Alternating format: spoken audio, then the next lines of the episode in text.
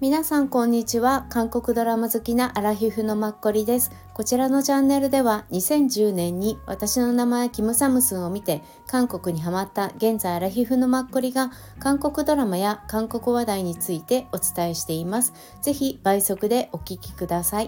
今日は2023年12月13日水曜日大安になります。あと友の日です。はい。今回は新しく始まったドラママエストロについて話したいと思います。今日は初めてなので概要と1話見た単純な感想をお伝えさせてください。マエストラですね。はい。と日本ではディズニープラスで今月12月9日から始まりました。12話完結です。終わるのが2024年の1月14日みたいです韓国では土日 TBN で夜9時20分から、うん、放送しています、うん、TBN なのでまああの企画会社が CJENM あとあのスタディオドラゴンですね、うん、力が入ってますよね。うん、で制作会社っていうのはまた別にあります。これ後ほどお伝えさせてください。はい、えー、ご覧になった方もいらっしゃるかと思うんですが私は昨日マエストラ1話だけ見てすごいハマりました。つい2話も見たくなったんだけど我慢してやめました。この熱いうちに伝えたいと思って今日話しました。はい。でこのあらすじなんですが世界でたった5%しかいない女性指揮者マエストラ。天才あるいは伝説と呼ばれるチャ・セウンが自分の秘密を隠したままオーケストラをめぐる事件の真相を探るミステリードラマというものです。ね、まああのプラスして、まあ、企画意図的なもの意図というよりもちょっとあらすじを大きくした感じのものなんですがちょっとお伝えさせてください。まあ、オーケストラっていうのは可愛いアマチュアではなくてド S なプロたち、まあ、鼻高々とはいえ上下関係がはっきりしているサラリーマンの世界。うん。クラシックという名のもとに変化の流れを押し乗せる保守的な集団である、うん、熾烈な競争と融和の中さまざまな欲望と陰謀が共存する場所。オーケストラは音楽という皮をかぶった私たち社会の縮図であるってありました。なんかすごい全てに私これうんうんってうなずきながら、うん、あの読みました。うん、でまあ指揮者というのは、まあ、女性指揮者は全体の5%にも満たず近所の壁を破り堂々と表彰台に立ったマエストラ、うん、舞台上の権力者でありながら常に差別や偏見に挑戦されるリーダー、うん。完璧な裏側に隠された秘密がバレることを恐れながら、まあ、今回の主人公は生きるっていうことですよね。うん、そう。で今回のまあドラマではマエストラだけではなく彼女の、まあ、数々の秘密とか危険とかがオーケストラにまで、まあ、及ぶっていうオーケストラを揺さぶる。でこのマエストラの女性を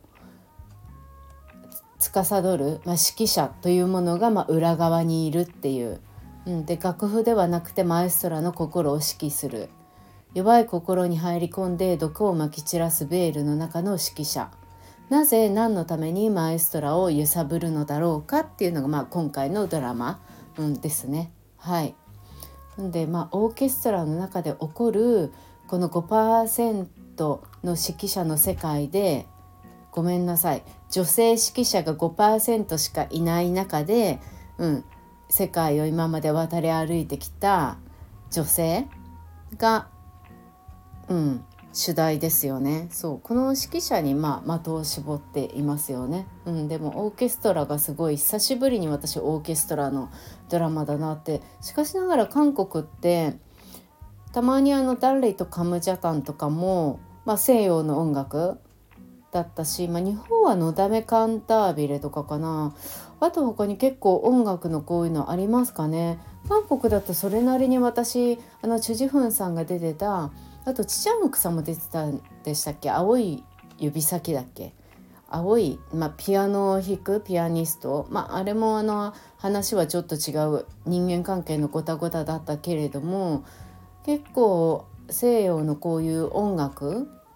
にまつわるドラマっていうのはあるかなっていうのを思います。日本もあるのかな？なんとなく韓国は1年に12個出てくるような。でのにうん、あとあれですよね。パクあれ？パクンビンさんもやってましたよね。うん、ブラームスは好きですか？あれもすごく良かったし、はい、今回はねあのしっかりしたかなりキャリアのある女性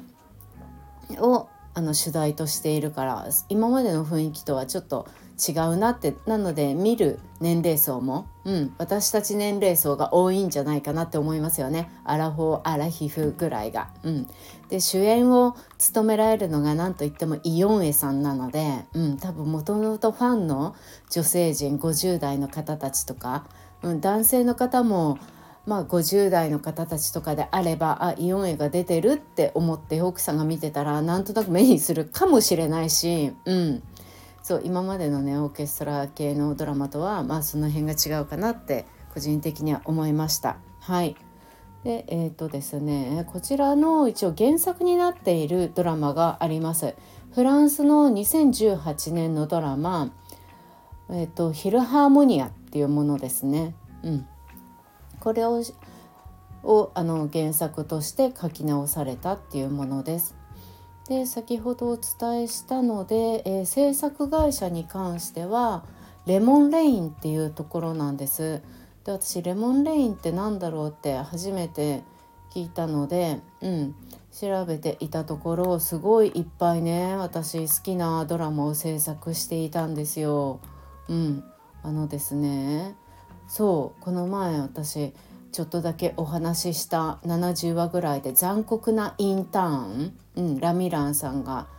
出られていたあれもレモンレインさんだしこれも TBN ですね。うん、でこの前やってた「仮面の女王」ですよね。うん、キム・ソナさんとかの。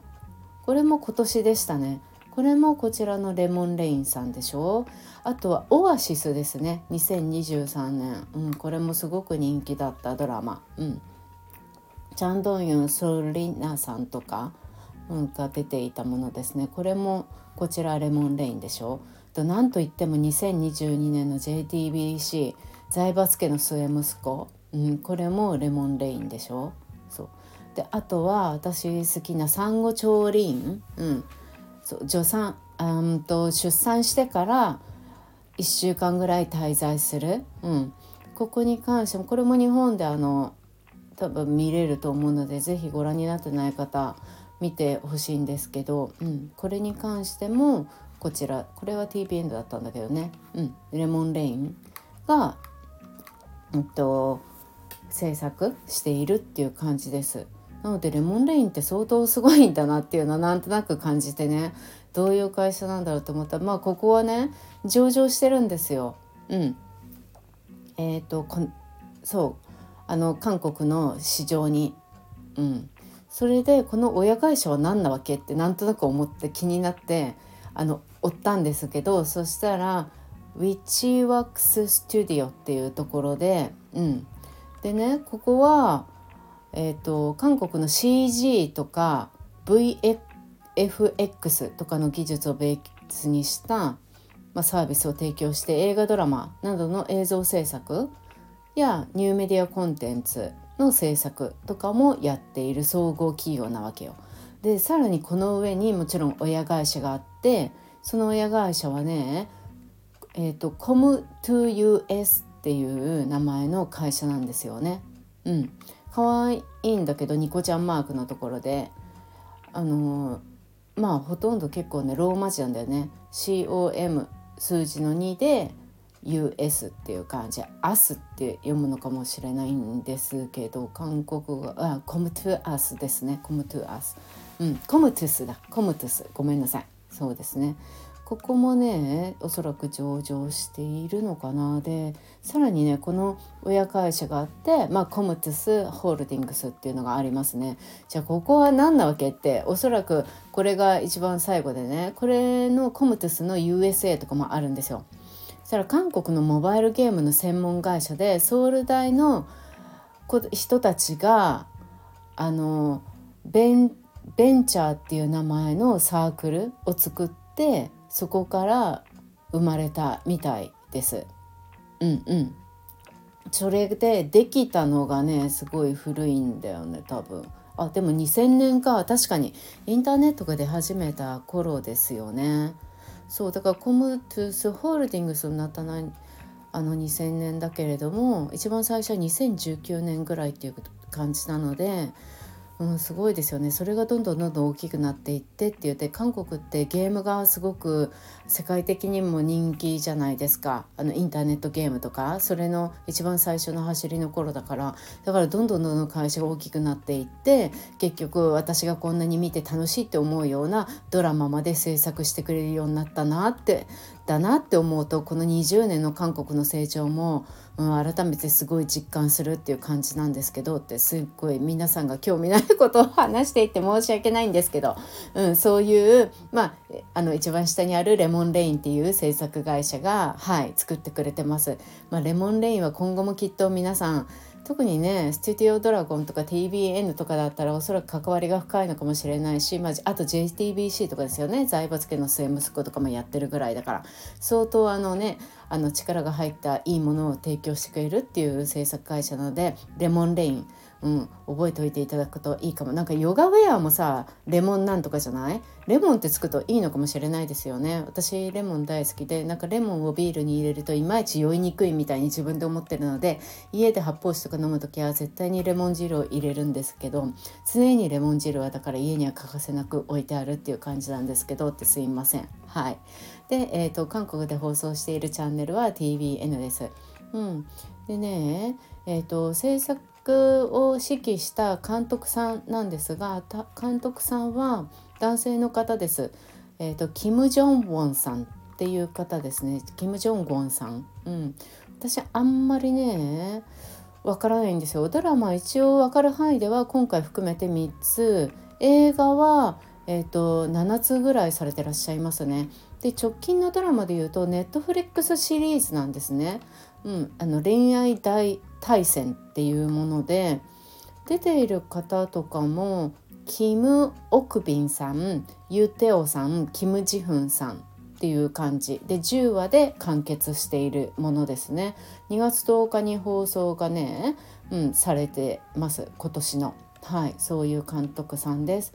で、えーと、作家さんですね先ほどお伝えしたフランスの原作を多分直してくださった作家さんがチェ・イユンさんとホン・ジョンヒさんっていう方でチェ・イユンさんに関してなんですが、えっと、今回の「マエストラ」の前に一つボーイズラブになるのかなって思うものを、まあ、書かれてらっしゃいます。これも、えっドラマになったウェブドラマになったのが今年2023年の6月7日ですね。まあ、トラクターは愛を乗せてっていうタイトルです。主演をされていたのがドーウォンさんという方とユン・ドジンさんという方です。うん、この作家さんは一応ねこの2つだけ分かりましたね今回の含めて2つ。でもう一人の作家さんですね本ジョンイさんっていうのもドラマ作家さんみたいなんですがこの方は2014年と2013年に、えっと、KBS のドラマスペシャル、うん、の2つを書かれていらっしゃるっていう感じみたいです。はい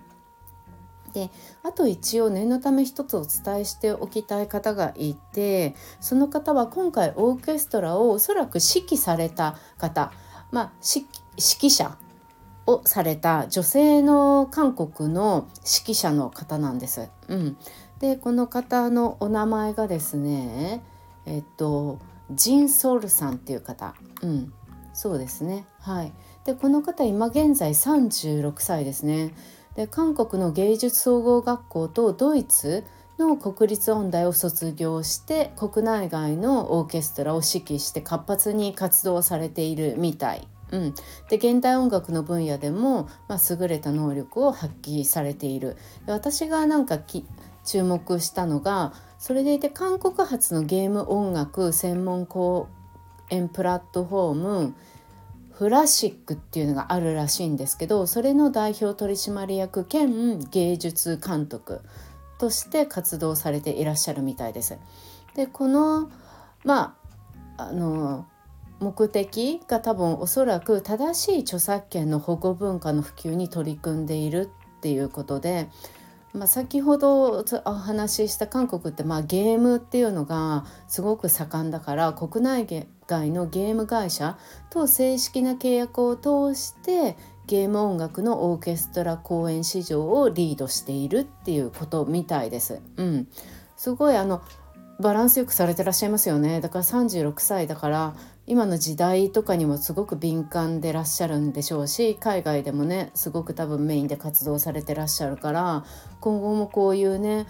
あの活動とお仕事、うん、この人にしかできないことをなんかうまく兼ね備えてできる人ってなかなかいないと思うから、うん、活躍してほしいなっていうのを個人的に思ったので記録させてもらいました。はいかな。なのでもうね私この1話を見てうん、なんか女性のオーケストラの指揮者っていう5%しかいないんだっていうのにもびっくりしたけどまあそうですよね。そう日本でも私が分かる範囲で指揮者ってあの西本智美さんっていう方は私実際は生でも聞いたことないですし音楽で聞いたことあるかなって思うとちょっとわからないんですけれども、うん、あの方ぐらいしか日本で指揮を振ってるのを映像とかで見たことがないので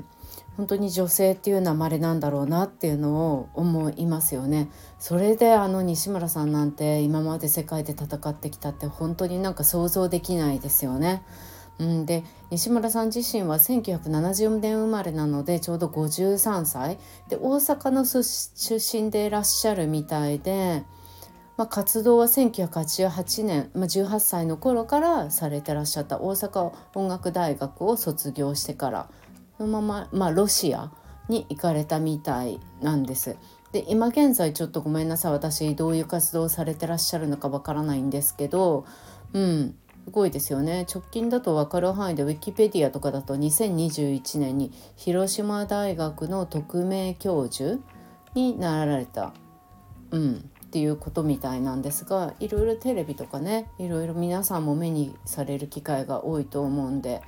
うん、今回このドラマをこれから11話プラス見てどう、ん、女性のオーケストラもちろんドラマのねその秘密とかいろんなことはあると思うけど女性ので指揮者っていう存在についても私初めての出会いなので考えさせられることがあるかもなっていうのが楽しみです。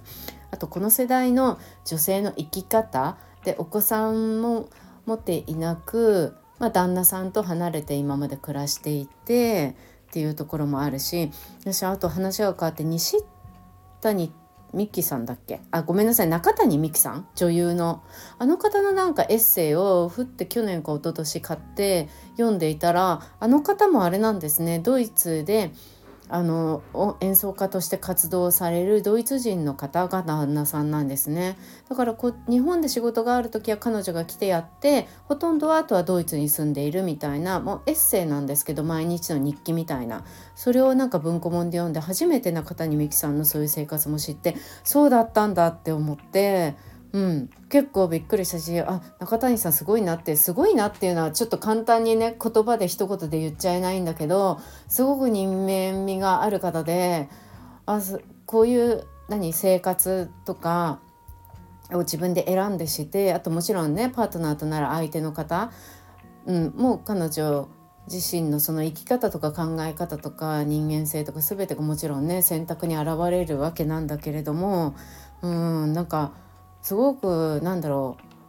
う。うん。あの女優さんとか何さんとかじゃなくて人間としてないいなって素敵だなっていうのを思いました。プラスなんかちょうど私その頃に中谷美紀さんのあの総理大臣になる映画みたいなのを見たんですよね。何かネットフリックじゃなきゃ何何かしらで。うん。でまたそのも面白かったし相手の男性の俳優さんもすごい有名な人でね、まあ、面白かったしあこの時にも一人で日本に来て 仕事してたんだなとかって思ったりもしていました。はい。はい、今回の、まドラマはキャストの方たちも多分すごく注目をされるキャストありきで最初見る方も多いと思うんです。私もイオンエさんのドラマを初めて見るのであって思って見てその1話であなんかすごいあのイオンエさん自体を すごいとは思ってはいないので全然ね分かんないんだけど私にとってこの1話と主演の女性はとても良かったんですよね。だからすごい今回これからが楽しみっていう感じなんです。彼女の存在感がすごくよくって逆にストーリーとかがチンケだとすごい困るとか思っていて 相手のね他の出演者の方も頑張ってほしいとかすごく思うぐらいすごく私はこの女性とあと一番ね若い万年のバイオリニストの子、うん、